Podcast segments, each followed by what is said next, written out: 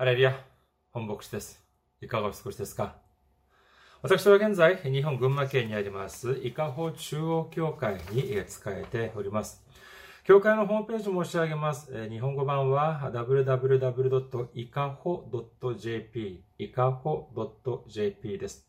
こちらの方に来られますと、教会に関するご案内、そして日曜礼拝の時のメッセージをお聞きになることができます。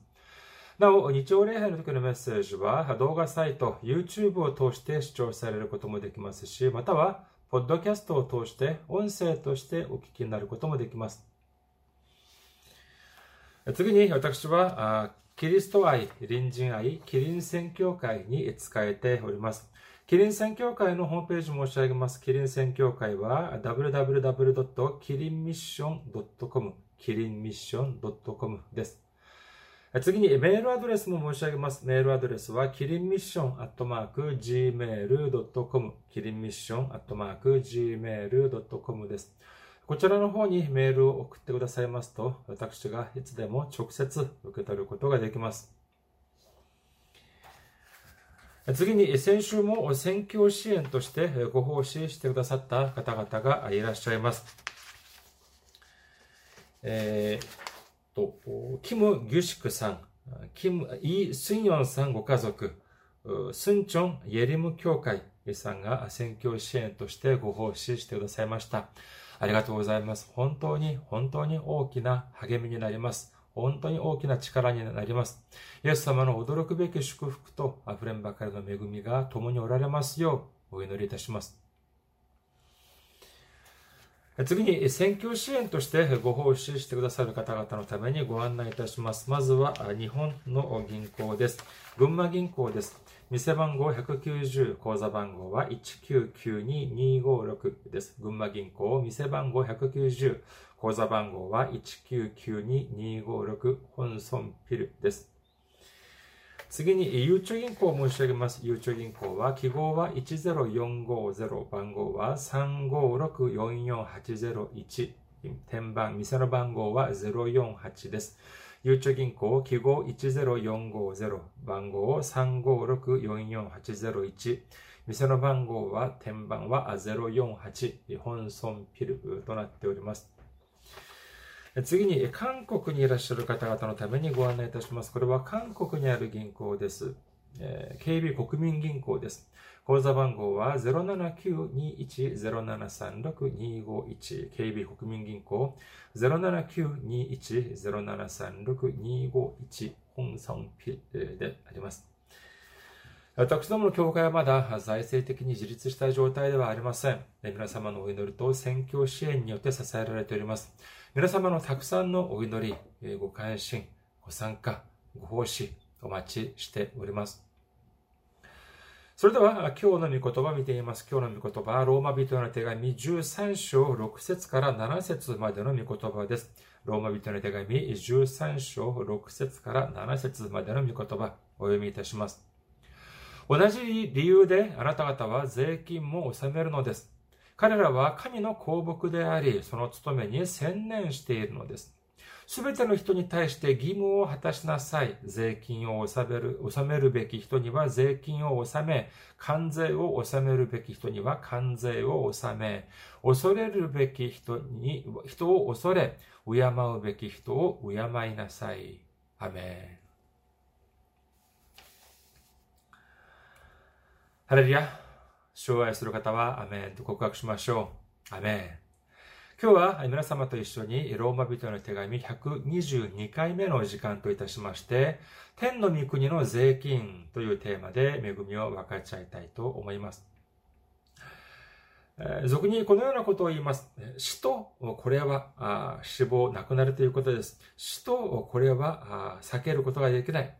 これは何かというと、まさに税金であります。人間が死ぬということと、この税金を納めるということは、とは、これは避けて通れないということであります。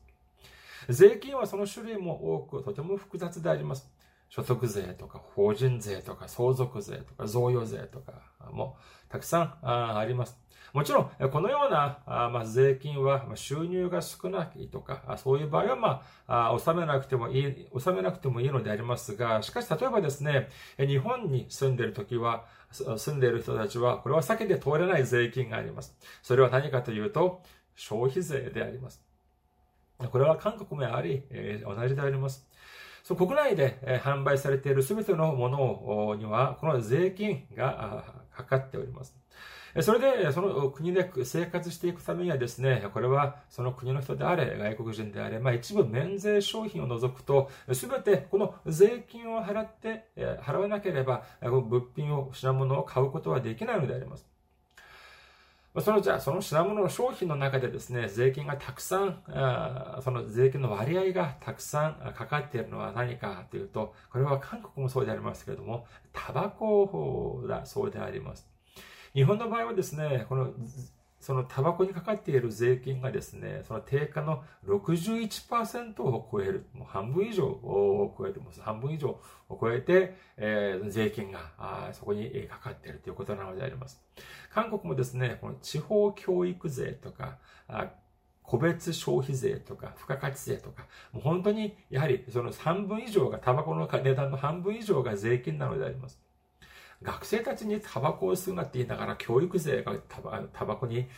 けられてるっていうのも、まあ、妙な話でありますけれども、日本の場合はですね、えー、まあ、防衛費、再生金、まあ、その、えー、岸田内閣においてですね、防衛費の増税っていうのが、あまあ、言われておりますけれども、この時もですね、タバコにもっと税金をかけようというようなことが言われているというのを少し小耳に挟みました。こういうふうに見てるとですね、韓国はタバコを売って教育をして、日本はタバコを売って国を守ろうとするんじゃない、するのかというような話を聞いても、まあ、おかしくはないくらいなのであります。まあ、税金のですね、その仕組みもとても複雑であります。私が学校に帰っていた時にですね、この税法、税法、租税法の先生がですね、このようなことをおっしゃっていました。まあ、民法であれ、刑法であれ、まあ、普通自分が専門としている科目を、まあ、学生たちに進めるのが、まあ、一般的でありますけれども、自分はですね、まあ、この税法を教えてはいます、いるけれども、えー、この税法を先行する専門とするというのはなかなかこれはあまりお勧めできないというようなことをおっしゃっておりました。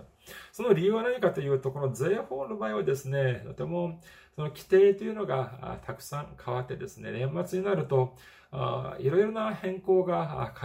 課されます。ですからですね、自分は年末になるとですね、他の人たちはいろいろなところに遊びに行くんですけども、自分は年末になるとですね、この、え、改正、その税法を、に手を加えるためにですね、その教科書を訂正、まあ、その修正するためにですね、どこにも出かけられないというようなことをおっしゃっておりました。それで、まあ、その、そういうふうに言いながら、これ先生何ておっしゃったのかというと、法哲学とかっていう科目科目は本当に羨ましいっていうふうにおっしゃっておりました。法哲学っていうそういう本はですね、内容は、えー、なかなか変わらないものでありますから、とても羨ましいというような言葉でありました。いつもですね、毎年毎年このように、その税法がとても複雑であり、そして、え毎年その変更が返され、課されるというのは、その理由は何でしょうか？それは簡単であります。それを何とかして国民から少しでも、税金を納めさせるためなのであります。この税、じゃあ税金だけがそうなのであるか、あるのかというと、いや、まあ年金や保険、保険というのもやはり同じでありましょう。憲法の定めますと、国民は法律の定めるところにより、納税の義務を負うというふうに定められ、規定されております。国民は税金を納める、国民には税金を納める義務があるのであります。そして、その、国はその法律に定めるところにより、まあ、税金を国民から納めさせるというのであります。じゃあ、その法律はどこで作られるのかというと、まあ、国会で作られます。です。じゃあ国会では誰が作るのか、国会議員たちが作るのであります。それでですね、まあの、有名な作家、日本の有名な作家である井上久志さんはですね、生前、このようなことをおっしゃっておりました。政治とは何か？政治とは端的に言えば、国民から集めた税金や国有財産をどう使うか？ということであるというふうにおっしゃいました。まあ、政治において税金というのはどういうふうに納めさせる、そしてどのように使うのか？というのは、ちょっとそれぐらい重要であるというような言葉であるでしょう。国民の代表である国会議員が法律を作り、その法律によって税金が納められ、そしてその税金によって国が運営される。それくらい税金というのはとても重要であるというふうに言えます。まあ、あの、まあ、学校の授業みたいなことを申し上げてとても、とてもあの恐縮なのでありますが、このように、その一つの国においては、その重要な税金っていうのであるのであれば、私たちは、じゃあ、どのような心構えで、どのような気持ちで、その気持ちでですね、その税金を払わなければならないのでありましょうか。それこそ、とても喜ばしい気持ちで、えー、税金を納めなければならないというふうに言えるでしょう。これは、まあ、自分の国でない、必ずしも自分の国だけそういうふうにしなければならないというのではありません。エレミア書29章7節私があなた方を引いて行かせたその町の平安を求め、その町のために主に祈れ、その町の平安によってあなた方は平安を得ることになるのだからというふうに主はおっしゃいます。この御言葉は何かというと、ネブカデネザル王によってイスラエルが滅ぼされ、そして数多くの人たちがバビロンに、捕虜として連れて行かれました。それでは、じゃあ、彼らは、そのバビロン、バビロンという国が住み心地が良かったでありましょうか。いやいやいやいや、彼らは早く、一日でも早く自分たちのふるさとであるイスラエルに戻りたいというふうに切実に願っていたはずであります。しかし、神様は何ておっしゃっているかというと、そこに連れて行かれたその町の平安を求め、その町のために主に祈れというふうにおっしゃいます。なぜかというと、その町の平安によって誰が平安を得ることができる？そう。あなた方が平安を得ることができるのだからというふうにおっしゃっているのであります。それではですね、まあ、私、私はまあ、今日本に住んでおりますけれども、まあ、外国人であります。えー、そして、他の、まあ、日本人の中で、日本の方でもですね、今、この、今、あ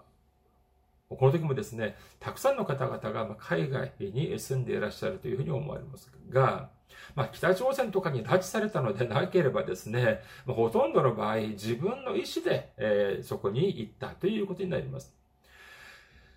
そこで、その地のためにお祈りをしなければならないというのは、ただお祈りをすればいいというのではなく、その地に関心を持って、そして愛情を持ちなさいということでありましょう。ですから私たちは、あまあ、外国に暮らしている場合でも、まあ、自分の国ではないにしても、しかし、その国を愛する心を持って、喜ばしく、嬉しくですね、思う、そのような気持ちで、その国に税金を納めるべきなのではないでしょうか。しかしですね、それがなかなかそううまくいくかということなのであります。いや、これは外国だからというのではなく、自分が生まれ育った自分の国に住んでいる場合でもやはり同じであります。え、自分の国に住んでいるにもかかわらず、なぜじゃあ本当に喜びに溢れてですね、感謝の心に溢れて税金を納めるという人がどれくらいになるかということなのであります。だからといってですね、まあ、お金がない人だけがお金、税金を納めたく、たがらないというのではありません。企業とかが一番恐れるのが何かというと、まさしく税務調査なのであります。ある会社がですね、えー、政府の言うことを聞かない。えー、日本もそういう場合があるのかな。えー、すると、じゃあ、あまあ、その分かりやすく砕けた言い方で言いますと、その政府がですね、その企業に、あなたたちね、その政府の話で聞かないと、税務調査やるよって言うとですね、怯えてしまいます。日本もほら、あの、マルサがあるじゃないですか。国税局の査察部、マルサの女という映画も本当には見ましたけれども、そのようにですね、この税金というのは、本当に、えその企業とか、あま、お金持ちとか、ああいですね、お金を持っている人にとっても、やはり、これは、えなかなか払いたくないというふうに思っているのであります。サラリーマンはですね、このサラリーマンっていうのは、これはもう、えー、手の施しようがありません。いくら税金を隠したいって言っても、もうガラス張りの税金というふうに、ガラス張りっていうふうに言うじゃないありませんか。サラリーマンのこの、まあ、お金、給料っていうのもみんなもう筒抜けであります。ですから、隠そうとしたって、隠す手立てがないのであります。しかしビジネスをやるとですね、税金を、ま減らせる、減らすその方法がまあいろいろあるようであります。私はまあその辺についてまあ詳しくはありませんが、まあ砕けた言い方をすれば脱税する方法も結構あるようなのであります。じゃあそれではですね、ここで一つ考えてみようではありませんか。皆さんは税金を払うときに本当に嬉しい気持ち、感謝の心を持って税金を納め納められますか？まあ、本当、正直に言うと、まあ、払わない、払わなくて済むのなら払わない。でも、まあ、払うしかないのであれば、なるべく少なく払いたい。これが人情というものではないでしょうか。まあまあ、まあそうです。まあ税金があるから、例えばまあ道路が、あまああの、ひびが割れたりすると、まあ、報酬、あの、えっと、舗装もしたりですね、そしてま信号機が壊れるとま信号も直してくれたり、まあ、これもまみんな税金であります。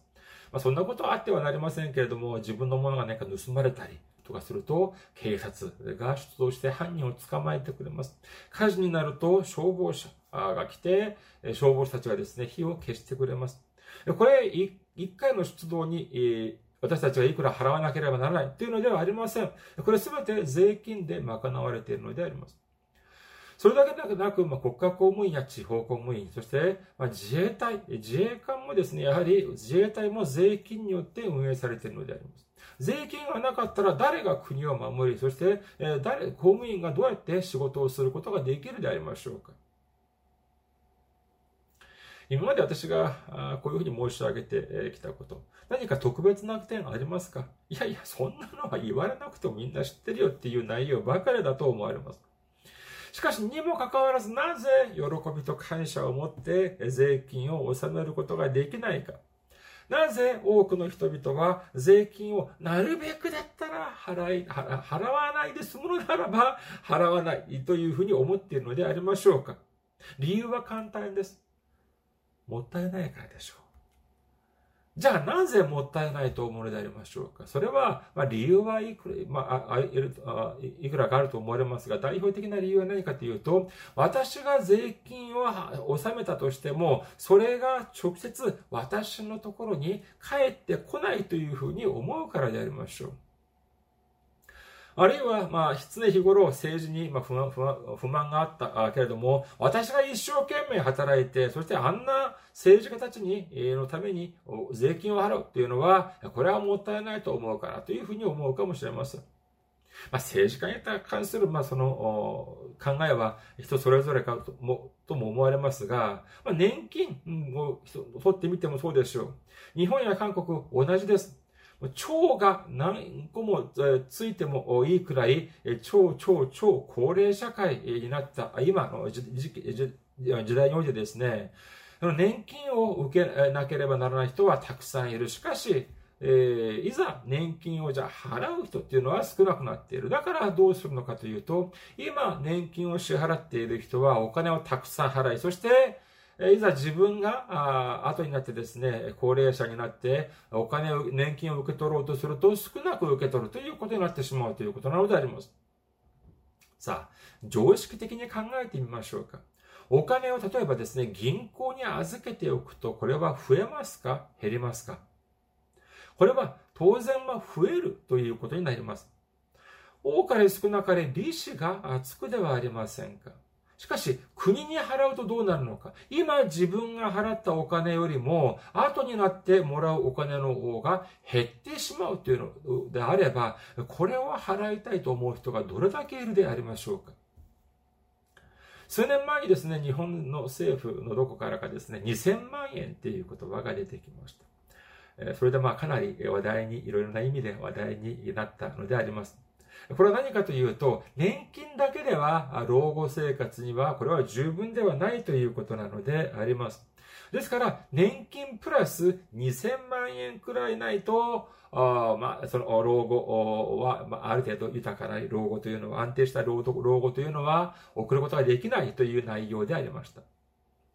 まあ、いわゆるまあ福祉国家というところはですね、本当にまあ、税金は少し高いかもしれませんけれども、生まれた時から、そして亡くなるその時まで、本当に全て国が面倒を見てくれる、まあ、そういう国もあります。しかし、日本や韓国の場合はどうかというと、正直、えーまあ、多くの人はですね、しぶしぶ 税金を納めている、えー、ということで、えー、ありますが、税金を払ったとしても、後々私に戻ってくるのは、それよりも少ないということを、もうそういうことをか思って、えー、そういうことが頭の中にあるからこそ、ほとんどの人が、そのまあ、そうで税金はなるべく払いたくない、払いたくない、そういうふうに思っているのではないかというふうに思われます。しかしですね、私はこのようなことを考えてみました。何かというとですね、じゃあ税金さえ払わなければ自分の財産は減らないのか豊かになることができるのかということを思ってみました。実際私たちは、その国に納める税金を納めなくても、いろいろなものが減っていっているのではないかというふうに思えたのであります。まず何が減っていっておりますか？いつもですね、私の家の郵便受けにはですね、家を買いなさいというチラシが、まあ、週に何回も入っています。まあ、その月々、その、あの、何ですか、ローンじゃ、ローンを払うのか、あるいは家賃を払うのかという違いでありまして、家賃を払うとなくなってしまうが、まあ、家のローンを払うと、あの、ゆくゆくは自分の家になる、財産になるということでありますから、まあ、せっかくだったら家を買いなさいというのが、まあ、歌い文句になっているようであります。しかしですね、先日ある新聞を見ましたら、いくら新築を建てたとしても、それをいざ売ろうとすると、すぐもう半分近くの値段になってしまうという話を聞いたことがあります。車はどうでしょうか？今、私が乗っている車はですね、まあ、新車の時は、まあ、結構な値段もしたかもしれませんが、ほとんどまあ20年くらいに経つ、あの、車でありまして、えー、ただでいただいた車になります。で、それでですね、じゃあこれを売ろうとするといくらなのかって言うと、もう値段なんてつかないんです。あの、去年、まあ、その車をいただいてですね、それに、そしてあの、保険に入ろうと思って、まあ、その、問い合わせてみたらですね、事故が起きた時に私の車は保険がつかないそうであります。あの、壊れて、事故で壊れてしまったらもう修理をしないので、修理をせずですね、もう廃車にしてくださいっていうような ことなので、値段がつかないからです。まあ、だからといって、じゃあ部品を変えれば新車になりますかいやいや、中古は中古です。いくら部品を変えたところで、これは新車になることはありません。そしてじゃあ、な、他には何を新しくすることができませんか？そうです。私たち人間もやはり同じであります。もちろん、ま、運動をしたりとか、体にいいものを、ま、取るとか、そういうふうになればですね、まあ、そういうこともあるでしょう。それ、しかし、それは、ある程度、ま、老化の速度を、ま、遅くさせるとか、そして弱くなったところを少しま回復させるような効果はあるかもしれませんが、時間を遡ることは、これはできないのではあります。できないのであります。その家に長く留まっていようが、あるいは別荘のようにですね、1年に1、2ヶ月留まっていようが、10年経った家は10年であり、20年経った家は20年経った家なのであります。車もそうでありましょう。もちろん、まあ、走行その距離というのがありますけれども、いくらその走行距離が短いとしてもですね、10年経った車が新車として扱われないということなのであります。国に納める税金をは減らせるとか、あるいはま納めないという手もあるかもしれませんが、ま、時間というのはですね、これは時間という税なの税金は、これは私たちはどうしようもないのであります。それではじゃあ私たちはどういうふうにしなければならないのでありましょうか。私たちの人生というのはですね、もしかしたら24時間365日エンジンがかかったままの自動車自動車であるというふうに言えるかもしれません。この車を利用しても利用しなくてもエンジンがかかっているから、当然、そのガソ燃料は消費します。そして寿命も短くなります。それでは、じゃあ、放っておくそれでも放っておくよりは、まあ、活用した方がいいでしょう。じゃあどういうふうに活用するのでありましょうかある人はその車を、車を使ってですね、遊びに行くかもしれません。ある人はその車を使ってお金を稼ぐかもしれません。またある人はその車を使って、えー、周りの人たちを助ける用途として使うかもしれません。私たちが働かないからといって食べない。今、働かざる者を食うべからずとは言いますけれども、だからといって働かないとしても、だからといって食べないわけにはいかないではありませんか。そして、えー家にいてですね、えー、仕事をしないとしても、やはり心臓とか私たちの体は動いているのであります。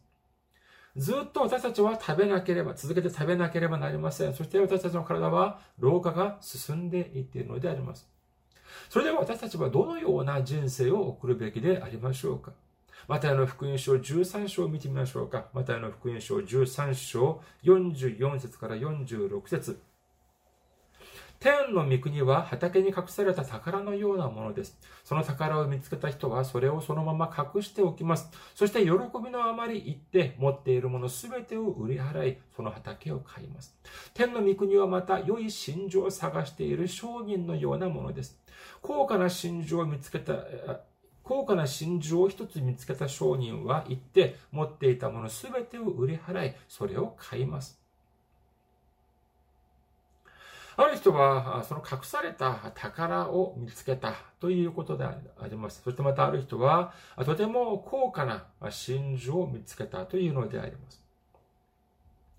それでは、じゃあ私たちは少し考えてみようと思います。なぜこの人たちは高価な宝や高価な真珠を見つけることができたのでありましょうか？ここには2つの理由があるのではないかというふうに思われます。まず1つは何かというと、彼らは宝や真珠を探し求めていました。それこそ血眼になって探していえ、いました。その結果、探し当てることができたのであります。次に2番目の理由というのは、彼らが高価な宝や真珠を見つけることができた2番目の理由は何でしょうかそれは他の人たちが先に見つけることができなかったからであります。いや、それは当たり前じゃないかというふうにおっしゃるかもしれませんが、いや、考えてみてください。もし他の人たちが先にその高価な宝や真珠を見つけたのであれば、彼らはそれを自分のものにすることはできなかったはずであります。しかし、他の人たちはその時まで見つけることができなかったからこそ、彼らが見つけることができたのであります。それではじゃあなぜ他の人たちは見つけることができなかったのでありましょうか？それはまさしくそこに、その場所に高価な宝や真珠があるとは夢にも思わなかったからなのであります。他のところならともかく、そこに高価な宝や真珠がある、そんなはずはないというふうに考えていたからなのであります。しかし、誰もが見向きもしなかった、まさしくそこに高価な宝や真珠が隠れていたということなのであります。彼らはその価値を知り、自分の持っていた、所有していたものを全て売り払って、その宝が隠されていた畑を買い、そしてその高価な真珠を買ったということなのであります。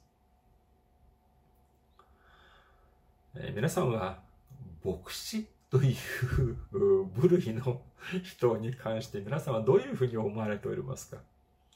あるいはですね、いや、牧師という人たちは欲がない人たちだというふうに思われるかもしれませんが、いや、少なくとも私はですね、欲がないから牧師になったというのではありません。むしろ牧師だけではなく、私たちクリスチャンはですね、とても欲張りにならなければならない、というふうに私は思っているのであります。私に、私が欲、私に欲がなかったのであれば、教会にも通わなかったはずでありますし、主も信じなかったはずであります。祝福なんとか歌って、受けたってしょうがないでしょう。まあ、えー、ただただ、あそれなりに生きて、そしてそれなりに行く人生で十分ではありませんか。しかし私たち、私は誰よりも欲張りであります。だからこそイエス様を信じ、それだけでなく、牧師にまでなったのであります。他の人たちはその畑に驚くべき、宝も、宝が隠されていることを知りませんでした。高価な真珠が隠されていることを知りませんでした。どれほど価値があったのか、どれほど効果があったのかというと、自分が今まで持っていたすべての財産、すべての所有をすべて合わせるとしても比較にならないくらい素晴らしい宝であります。驚くべき祝福が隠されている畑であり、真珠だったのであります。この畑と真珠がどこにあるでしょうか？それはまさしくイエス様にあるということを信じる皆様であることをお祈りいたします。天の御国というのは黙って座っていれば得られる。そういうふうに聖書には書かれておりません。またあの福音書11章12節バプテスマのヨハナの日から今に至るまで天の御国は激しく責められています。そして激しく責める者たちがそれを奪い取っています。フィリピ人の手紙3章14節キリストイエスにあって神が上に召してくださるという、その賞をいただくために目標を目指して走っているのです。そうです。その天の御国というのは激しく攻めるもの。そして、えー、その目標を目指して一生懸命走っているものが、その天の御国を得ることができることなのであります。主を信じる私たちが、主がくださる驚くべき祝福、溢れんばかりの祝福を見つけるために、血眼になって、そして探し求める皆様であらんことをお祈りいたします。この世の中は税金をたくさん払って、そして少なく受け取るということだことだそうでありますけれども、そんな税金払いたがる人がどこにいるでしょうか？しかし、主の御国はどうでありましょうか？この世の中には、あこのこの世の中でですね、世の中で最も重い税金、いや、最も重い刑罰を、その刑罰を受けるべき私たちの身代わりとなって、すでにイエス様がこの刑罰を受けてくださいました。私たちの身代わりとなって、それこそ、その、体をえぐるような、その鞭を受けてくださり、そして頭から先から、その足の先までですね、血まみれになって、十字架にかけられて死んでくださることによって、私たちの全ての罪が完全に解決されたのであります。完全に解決してくださったのであります。私たちはもうこれ以上自分の罪のために自分の自ら苦しむ必要はありません。神様の御子であるイエス様がこの地に来られ十字架にかけられたのに比べれば、それこそチリヤクタぐらいの本当に小さい従順によって救われ、そして天の御国の民となる驚くべき祝福を受けたということを信じる皆様であることをお祈りいたします。カラテヤ人の手紙一章十節今私は人々に取り入ろうとしているのでしょうか？神に取り入ろうとしているのでしょうか？あるいは人々を喜ばせようと努めているのでしょうか？もし今なお人々を喜ばせようとしているのなら私はキリストのしもべではありません。聖書は今、私たちに尋ねております。肉のために生きていくべきか、神様のために生きていくべきか。皆様はどちらを選ばれ選ばれ選ばれますか？24時間365日、同じ速度で時間は流れています。同じ速度で時間という名の税金が納められているのであります。それでは、この残された人生、主に従って、その主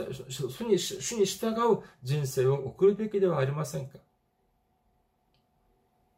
これからは主の中において主の御言葉を悟り、悟り、そして私たちが主に従うことによって、主に従うという、そのような名の、従順という名の神様の御国、天の御国の税金を納める人生を通して、大きく、そして素晴らしい宝、祝福という救い、祝福と救いという、その高価な真珠を得ることができる皆様であることをお祈りいたします。ありがとうございます。また来週お会いしましょう。